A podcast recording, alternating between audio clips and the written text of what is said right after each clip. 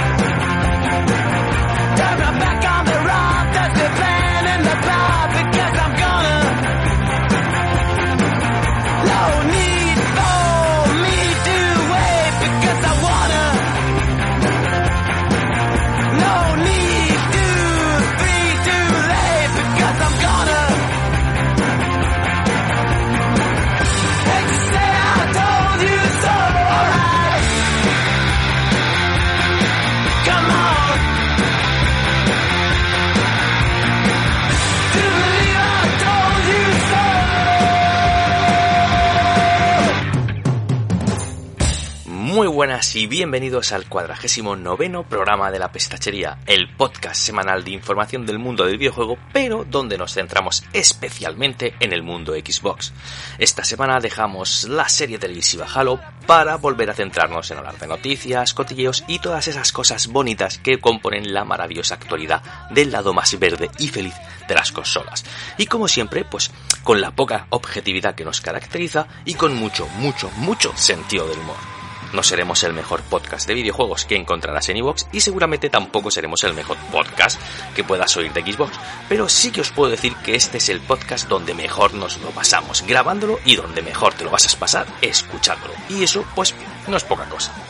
Esta semana vamos a hablar de la compra de estudios, de cine, de coches, de showcase y de otras cositas que nos ha dejado estos días la actualidad de la consola más potente del mercado. Como siempre os digo, ya sabéis lo que os vais a encontrar en el programa de hoy. Así que si no te quieres hacer daño, déjalo aquí. Déjalo aquí, que estás a tiempo de no enfadar tu azul corazón. Y además la escucha ya me cuenta, con lo que por mí, cero problemas. Para todos los que decidáis acompañarme durante la siguiente media horita, os pongo un temazo que empezamos.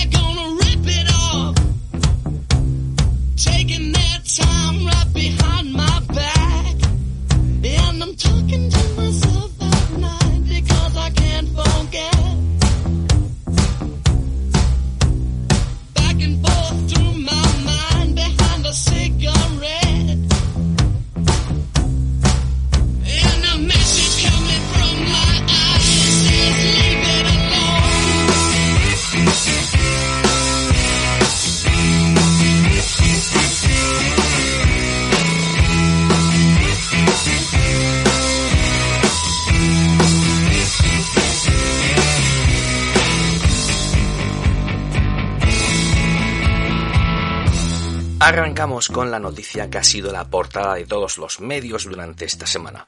Y es que el grupo Embracer se acaba de comprar la división occidental de Square Enix. Esto es que por 300 milloncejos de nada se han hecho con, entre otros estudios, con Crystal Dynamics y Square Montreal y Eidos Montreal. Y muchos podéis preguntaros, pues coño, ¿quiénes son estos de Embracer Group? Pues son unos suecos que poco a poco y a la chita callando se han ido montando un grupo de desarrollo y distribución de videojuegos que ríete tú de Tezens.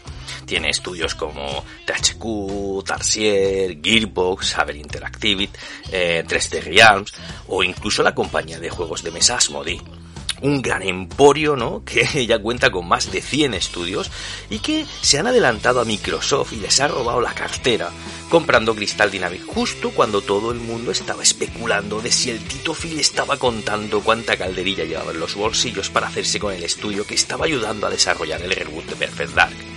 Además, estos de Embracer eh, opinan que esta compra pues, va a comenzar a ser rentable en un plazo de unos dos años. Y yo, bueno, yo esto de dos años lo veo muy optimistas, ¿no? Con ese plazo, ¿no? Porque son unos estudios que han hecho eh, que la matriz japonesa de Square pues pierda 200 millones de euros entre Guardianes de la Galaxia y Marvel Avengers. La verdad que la venta es más que sospechosa, ¿no? Y hace pensar a más de uno como al señor Jeff Group que si lo que no estará haciendo Square sea adelgazando su holding de empresas y de estudios, pues para prepararse para una futura venta a uno de los gigantes de la industria como PlayStation o Microsoft. Bueno, ya veremos qué es lo que pasa con esto. Pero a lo que el pistacho atañe, que nadie se alarme, porque estos suecos ya han dicho que aunque hayan hecho, se hayan hecho con el estudio, nadie tiene que preocuparse porque Crystal Dynamics continuará con su acuerdo con Microsoft para co-desarrollar y así co-terminar el siguiente AAA de Series X. La confirmación de esta noticia pues ha llegado también por parte de Initiative que en forma de tweet han dado la enhorabuena a Crystal Dynamics y a Embracer por esta compra y han confirmado que continuarán trabajando justo, juntos hasta el final del desarrollo de Perfect desde luego, esto ha sido un notición donde los haya. Y fíjate tú que no ve a nadie saliendo en Twitter diciendo las típicas tonterías esas de es el fin de la industria o el fin de la creatividad eh, y todas esas tonterías tan brillantes que siempre suelen, suelen salir, sobre todo por parte de ciertos sujetos, seguramente los más lúcidos de la trinchera azul. Y hablando de comprar cosas, hay un rumor por internet que dice que Warner Bros. quiere desprenderse de alguno de los estudios tras su fusión con Discovery para formar Warner Bros. Discovery.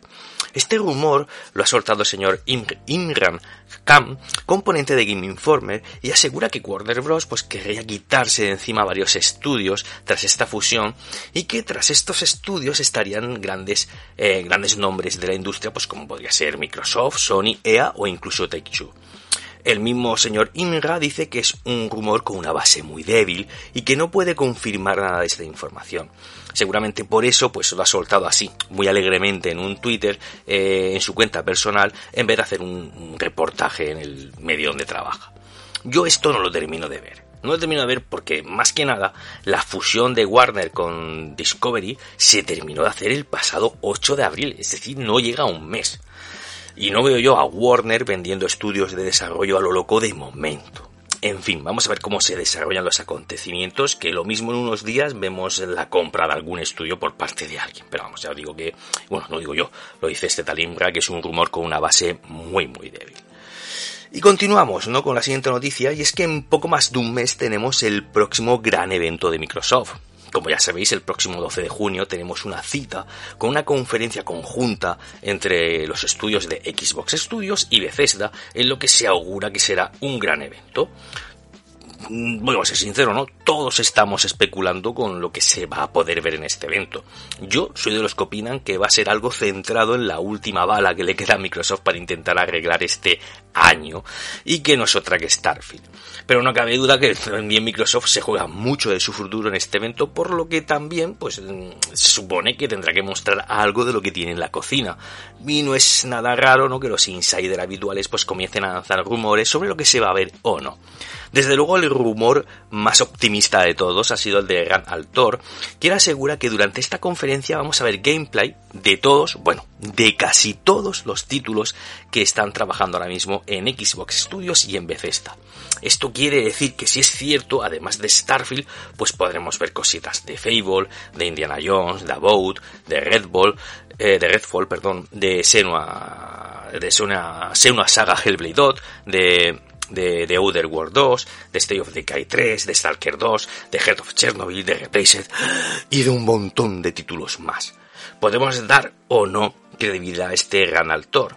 Pero si tenemos en cuenta que el señor Phil estuvo también diciendo hace poquito en Twitter que estaba muy emocionado con todo lo que se estaba preparando para el siguiente evento y de todo lo que podíamos llegar a ver en él, pues oye, a lo mejor este chico no va muy desencaminado. Y ya que estamos hablando del evento de Microsoft, uno de los títulos que supuestamente se pueden ver en este evento sería el próximo el Forza Motorsport 8. Un juego que si hacemos caso a las últimas filtraciones ya está en una fase bastante avanzada de desarrollo. Filtraciones que son por un lado una publicación en Reddit donde se muestra unas imágenes del último título de Turn 10 donde vemos distintos escenarios del juego. Vamos a ver, yo las he visto y no son gran cosa. Un garaje con coches y tres pilotos en, en una pista de carreras, no hay más. Y por otro lado, pues también tenemos las declaraciones de unos integrantes del podcast Xbox 2 que afirman que la demo técnica del juego ya estaría rulando entre los insiders más influyentes del mundo Xbox y que confirman que el juego es, canelita fina.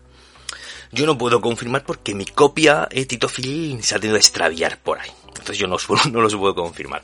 Sea como sea, vamos a tener que esperar al siguiente evento para ver algún gameplay del juego. Y si no lo vemos, pues habrá que esperar a la primera mitad del 2023 para ver qué tal les ha quedado el juego a los chicos, a los chicos de Turn 10. Aunque oye, ya van diciendo por ahí esta gente que han reinventado la fórmula del Forza. A ver qué han hecho los bichos estos. Vamos a verlo. Y vamos a continuar con, mira, me parece que esta va a ser la primera vez que vamos a hablar de algo positivo de Activision en esta, en esta sección de la pistachería. Ya que vamos a hablar de Blizzard sin tener que, que nombrar al innombrable.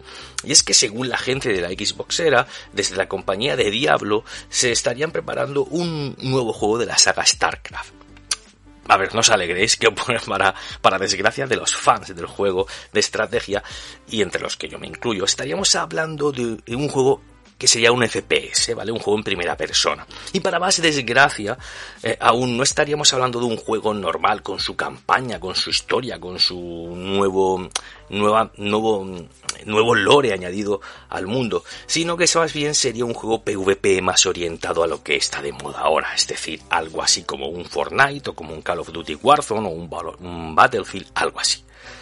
A ver, que no digo yo que no vaya a estar bien, bien el juego, pero joder, Blizzard, si vais a traer algo de, de StarCraft, traed otro juego de estrategia que es lo que el fandom está pidiendo desde hace años.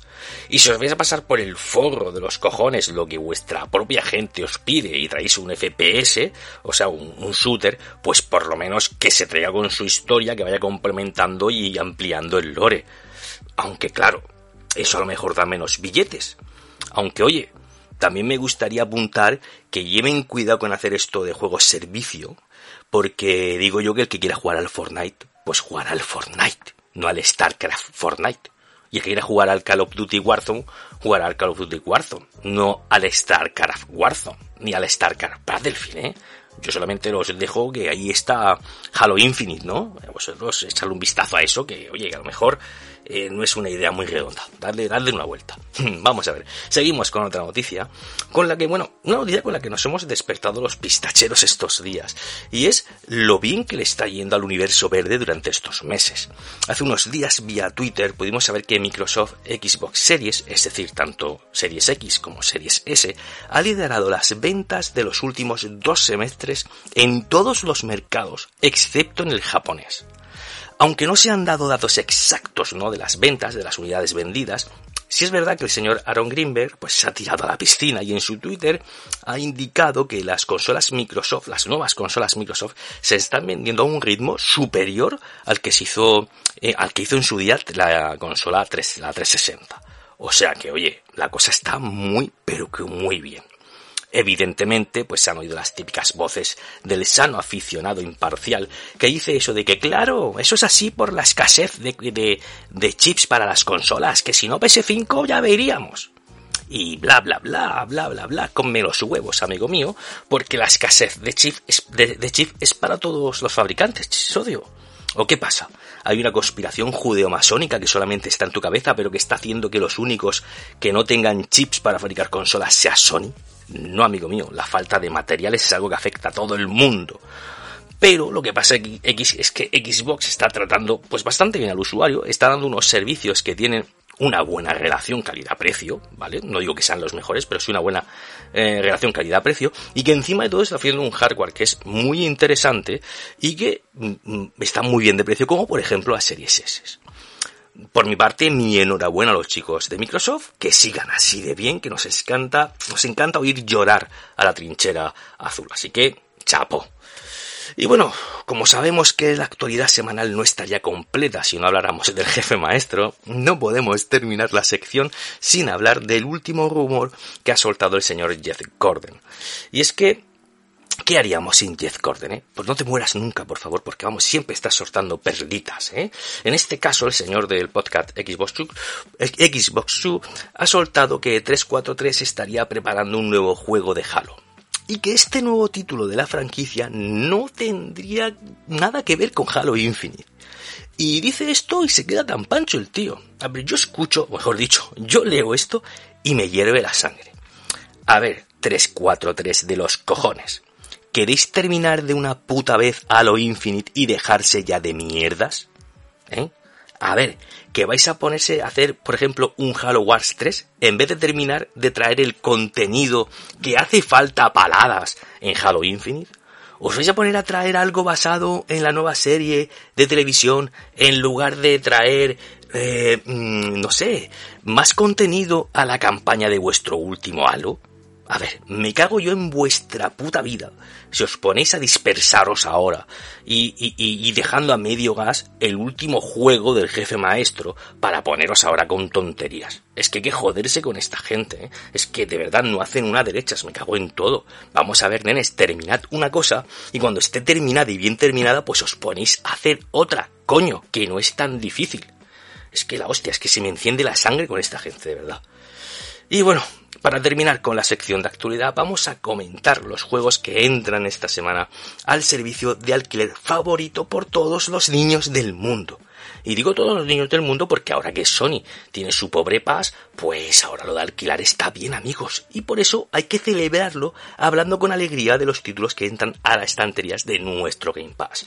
Vamos a empezar ya tenéis disponible el NBA 2K 2022. Además, desde el día 3, es decir, desde ayer, para consola y juegos en la nube y PC, tenéis el juego Loot River.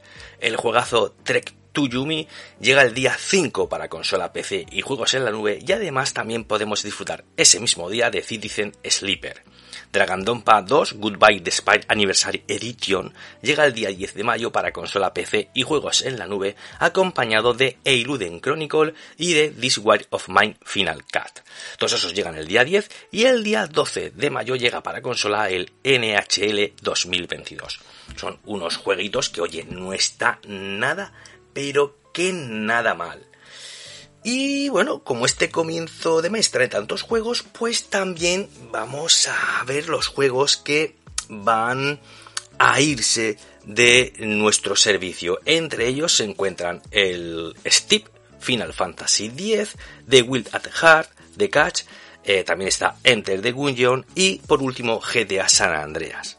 No tengo los días en los que estos juegos van a ir desapareciendo, pero bueno, sí os digo que intentéis aprovechar de jugar a cualquiera de ellos, por lo menos al Wild Heart, que es un juegazo que, vamos, es, alucinante, tiene un diseño artístico chulísimo y, coño, a mí me gustó mucho cuando lo, cuando lo caté y es el que yo recomendaría que intentarais jugar antes de que desaparezca.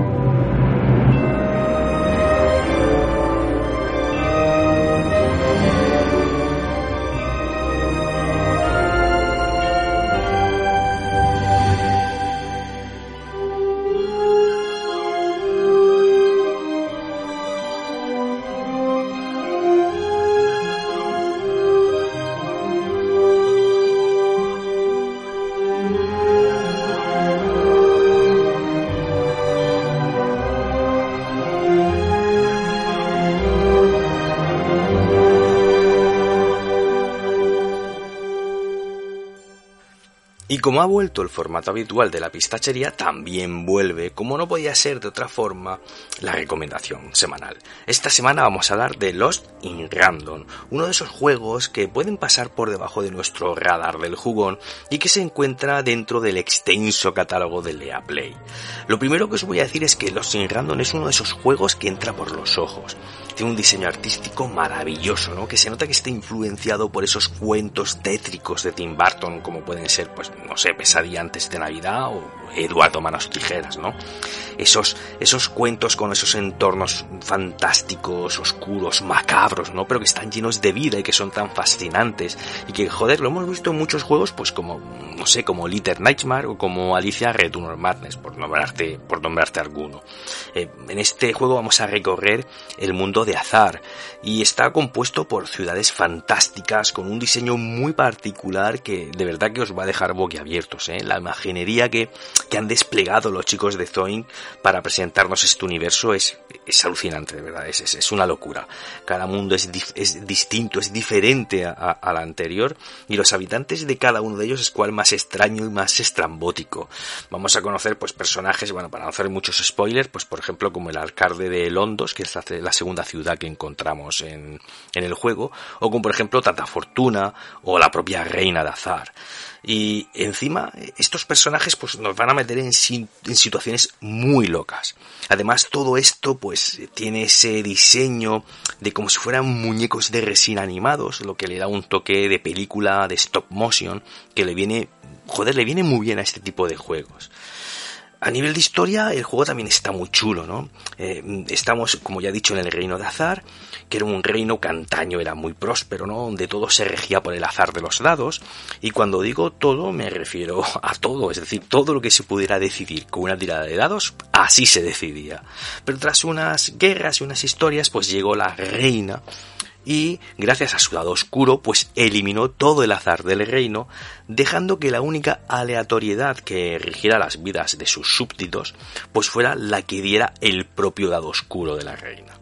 Pues bien, esta reina se pasea por los seis reinos de azar, haciendo que los niños que cumplan 12 años tiren su dado mágico, y depende de su tirada, pues van a ir a vivir a uno u a otro de estos mundos. Y que van, bueno, desde una ciudad pobre y triste, que es la ciudad de Uniburbio, que es donde empezamos la aventura, a la próspera Seistopía, ¿no? que es la ciudad más rica del reino. Pues bueno, en el día de hoy le toca tirar dados en Uniburbio, le toca tirar dados a Impar, que es la hermana de Par, que somos nosotros, que somos la protagonista. Pues Impar saca un 6, la reina se la lleva, y bueno, nosotras que no estamos de acuerdo con, con esta norma, pues salimos a buscarla a través de estos seis reinos. Y lo haremos acompañados en su determinado momento de nuestro compañero Dadelio, que es un dado con vida que, como digo, nos va a acompañar y que será parte activa de la historia, pero es que además será una parte vital del sistema de combate. Como digo, tiene un guion absolutamente maravilloso que está firmado entre otros por Ryan North, que para el que no conozca eh, trabaja en, en, Hora de Aventuras. Bueno, tiene unos diálogos pues muy incisivos, muy chispeantes, la historia está llena de detalles y referencias a suerte y a la manera en la que, bueno, los humanos pues afrontamos la suerte, ¿no? No se hace pesada en ningún momento y, coño, no se te, no se corta un pelo cuando se tiene que poner oscura y cuando se tiene que poner tétrica. A mí, de verdad que me ha encantado la historia. Pero bueno, estaréis pensando que, vale, Oscar, que el juego se ve bonito, que la historia, bueno, pues puede estar bien, pero esto, esto cómo se juega. Y bueno, pues el juego tiene una propuesta súper original, veréis. En principio es un juego de acción y aventura 3D, ¿vale? Tenemos que recorrer estos seis reinos, ¿no? Que son algo así como un poquito laberínticos, no son mundo abierto, pero bueno, digamos que son amplios para explorar. Y vamos a ir, pues, eh, haciendo distintas misiones, eh, haciendo recados, en fin, avanzando en la historia. Llegado a determinados momentos, pues tendremos que pelear, ¿no? Y para estos combates, el juego hace una mezcla loquísima entre un hack and slash y un juego de construcción de mazos. Veréis, me explico. En, los combates tendremos que enfrentarnos, como digo, a los distintos secuaces que forman parte del, ejército de la reina de azar. Para esto, pues tendremos que usar pues armas como una espada de energía, unas flechas mágicas, o distintas habilidades o magias, ¿vale? Pero el uso de estas cosas no las vamos a determinar nosotros, sino que vendrán dadas por una serie de cartas que iremos encontrando mientras exploramos o vayamos avanzando en la historia, y que vendrán a componer nuestro mazo de cartas durante las batallas, un mazo que podemos hacer nosotros, ¿no? Lo podemos gestionar. Pero para tirar estas cartas no va a depender del todo de nosotros, sino que para poder usarlas dependerá del número que nos salga cuando hagamos una tirada de nuestro, de nuestro compañero Dadelio, ¿vale? Durante el combate. ¿Y qué hará? Esta tirada, el número que nos salga, hará del maná disponible que podremos invertir en gastar estas cartas. Lo bueno de esto es que en lugar de subir a par de nivel, como sería normal, que sería lo de subir al protagonista, lo que va a pasar es que quien va a subir de, de nivel, el que va a progresar, va a ser el propio Dadelio. Y conforme avance la historia, le irán pintando más números en sus, en sus caras de dado, ¿vale? Con lo que al principio solamente vamos a poder gastar cartas que tengan un coste de 1 o 2 mm, porque Daelio solamente tiene esos números pintados en sus caras por lo cual siempre vamos a estar sacando un 1 o un 2. Eh, conforme avancemos, pues irán pintando pues un 3, un 4 y podremos gastar más mana y usar cartas cada vez más potentes, ¿no? Esta mezcla es loquísima porque aunque parezca que nosotros podemos gestionar las cartas que van saliendo en nuestro mazo, no depende realmente todo de todo de nosotros, sino que el azar está muy presente, ya que es Dadelio el que va a permitirnos usar unas u otras. La verdad que el sistema de combate es súper original, súper original, y que solamente por probarlo ya merece la pena que, que juguéis al juego. Como digo, es Lost in Random es un juego que me ha dejado sin palabras, de verdad, me ha gustado muchísimo y ha entrado por la puerta grande en el top de mis juegos indies. Bueno, mis juegos indies y mis juegos doble A. Y que como casi como casi todos los juegos, ¿no? A los que traemos aquí a la pistachería, de los que hablamos de ello, pues son juegos cortitos. Este durará unas 12 horas, 13 horas máximo. Y coño, son perfectos pues para desengrasar entre triple y triple. De verdad, hacerme caso, poneos a Play, instalaros Lost in Random, que os prometo que os va a puto encantar.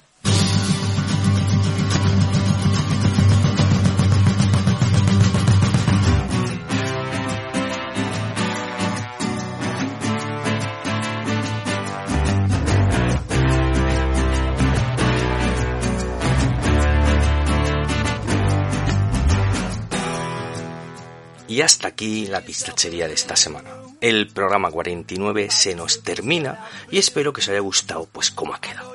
Aproximadamente media horita de actualidad, juegos y buena música. Bueno, yo creo que ha quedado perfecto para oírlo en un ratito y a seguir con otra cosa. No quiero despedirme sin, como siempre, recordaros que en la parte de arriba de vuestro reproductor de iVoox tenéis el corazoncito y que si le dais, pues bueno, nos ayudáis a eso de ser más visibles y encima es gratis, gratis. O sea, me ayudas gratis, joder, es que lo tienes fácil. Por supuesto, no os olvidéis de comentar el programa, interactuar conmigo, decidme si os ha gustado el programa, si no os ha gustado, qué opináis de las noticias, cualquier sugerencia que tengáis, pues coño, ahí en los comentarios pues me lo pones que yo suelo contestar a todo. Y por último os pido el favor, no, el favorazo de que compartáis el programa por redes sociales, que tampoco cuesta nada y nos ayuda a que la palabra del Tito Phil llene de alegría y amor a muchas más personas. Recordad, recordad que la semana que viene cumplimos 50 programazos, ahí está, ¿eh? Y vamos a hacer un programa especial donde tendremos varias sorpresas para todos vosotros. Ahora sí, espero de verdad que os haya gustado la pistachería esta semana.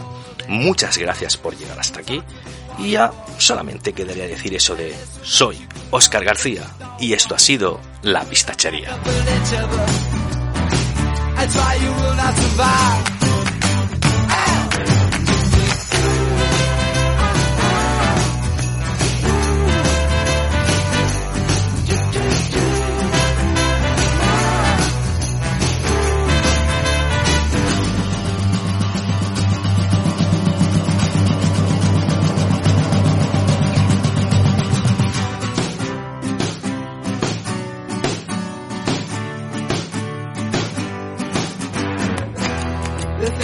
Tell you now, it may not go over well.